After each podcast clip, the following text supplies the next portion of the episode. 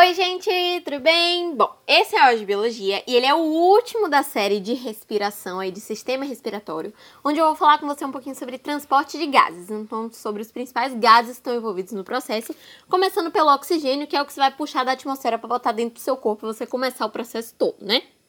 Bom, ele entrou e aí o que é que acontece com ele?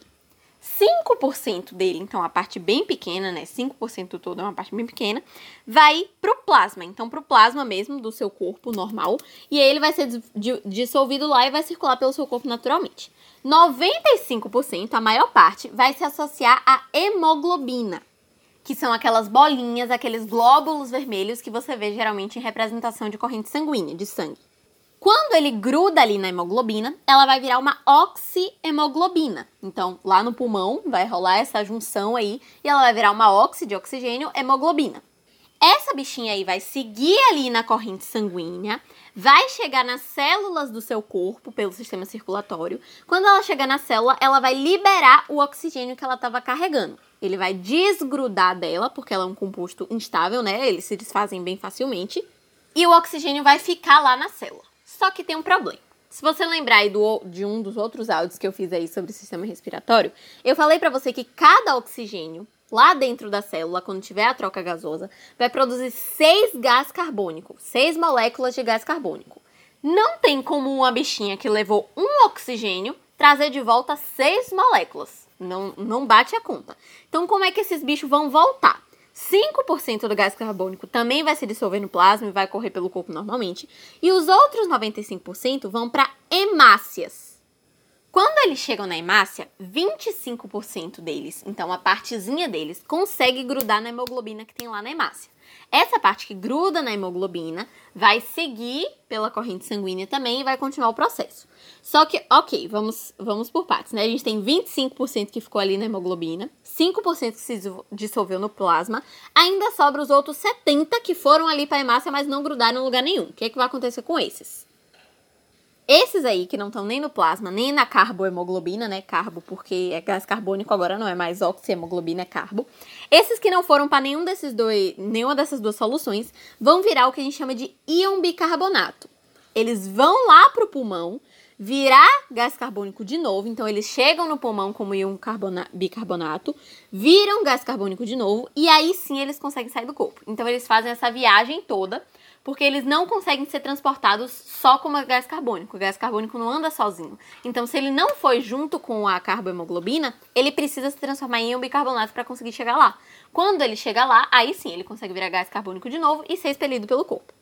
Para você conseguir entender melhor como isso acontece, eu vou explicar rapidinho como é que esse gás carbônico vira o íon bicarbonato, tá? A gente tem uma enzima envolvida no processo, que é o que a gente chama de amidrase carbônica que vai basicamente pegar água, a água mesmo que está no seu corpo, você bebeu, vai pegar a água do seu corpo, vai pegar o gás carbônico que está ali solto e precisa ser transportado e vai juntar os dois em um ácido carbônico. Esse ácido carbônico aí tem hidrogênio, certo? Porque é um ácido. Para poder transformar aquele composto em um bicarbonato, esse hidrogênio vai sair. Então o H+, que tem ali na fórmula, vai se separar do resto e ele vai ficar ali na hemácia, que eu falei que eles conseguiram ir para a hemácia, lembra? Hemácia é diferente de hemoglobina. Então ele vai ficar ali na hemácia e vai acidificar o sangue. Você lembra quando eu tava falando com você de respiração boca a boca? Que eu te falei que quando eles tacam um monte de gás carbônico para dentro do sistema da pessoa, deixa o sangue ácido? Então, é justamente por causa disso. Então, ele vai acidificar o sangue.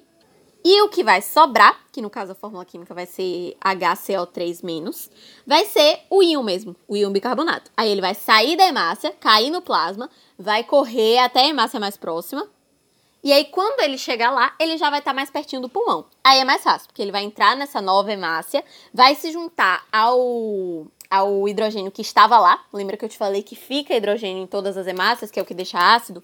Então, ele vai chegar no que estava lá livre, que alguém largou, vai grudar nesse e aí ele vai virar o HO2CO3 de novo. Lá também vai ter uma outra amidrase, porque tem isso em todas as, todas as hemácias, né? E aí ela vai fazer o processo inverso. Então, enquanto da primeira vez ela pegou a água e o gás carbônico e juntou em ácido carbônico, agora ela vai pegar o ácido carbônico e separar em água e gás carbônico. A água vai seguir e o gás carbônico vai sair pelo processo de expiração mesmo, você vai respirar ele para fora. Basicamente isso. você indo com calma dá pra você entender tranquilo. Por último, a gente tem o monóxido de carbônio, ou carbônio não, né? Monóxido de carbono ou carboxiemoglobina. Então, se você vê, tem um padrão bem legal aí, né? Tem oxihemoglobina, é, carbohemoglobina e carboxiemoglobina. Só pelo nome já dá para você pegar que vai ter envolvido aqui a hemoglobina com um pouquinho de oxigênio e um pouquinho de gás carbônico. Mas tá, isso aqui é um gás que não vai ter no seu corpo. Ele vai ser um composto estável que você vai pegar de fora. Por exemplo, quando tem alguém fumando perto de você, ou quando está em um incêndio, ou quando tem gás de cozinha vazando, por isso que por isso que a gente bota cheiro no gás de cozinha, porque se ele vazar muito, ele fica inflamável, né? E aí a gente bota o cheiro para você poder identificar, porque não pode, porque faz muito mal. Esses gases todos que eu tô te falando aí, eles não têm cor, eles não têm cheiro, porque eles são combustões incompletas. Quando eles entram no seu corpo, eles basicamente pausam o transporte de oxigênio. Então, toda essa história que eu te contei de você transportar oxigênio pelo corpo vai acabar aqui. E aí você vai ter um negócio chamado anoxia, que é basicamente você vai morrer por falta de oxigênio. Não é que não tenha o que você respirar, é que você não está transportando oxigênio dentro do seu corpo. Então você não tem como sobreviver o oxigênio que você inspirou grudou na sua hemoglobina e ele não desgruda mais por nada. Quando chega na célula que ele tem que entrar, ele simplesmente não vai. E aí você se lasca mesmo que não tem muito por onde ir. Por isso é estável. Lembra que eu te falei que ele era meio instável porque ele podia se desfazer facilmente se separar da hemoglobina e entrar na célula? Então aqui é estável. Então ele não se separa. Aí não dá mais para usar a hemácia para nada, porque ele tá lá grudado nela. Você vai ficar intoxicado por causa disso.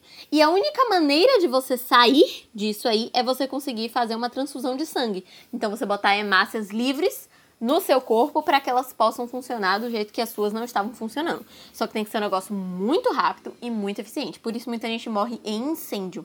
Não necessariamente todo mundo que morreu em um incêndio morreu queimado. Às vezes morreu porque inalou muito desse ar. E aí não deu tempo de fazer uma transfusão, e, enfim, não conseguiu.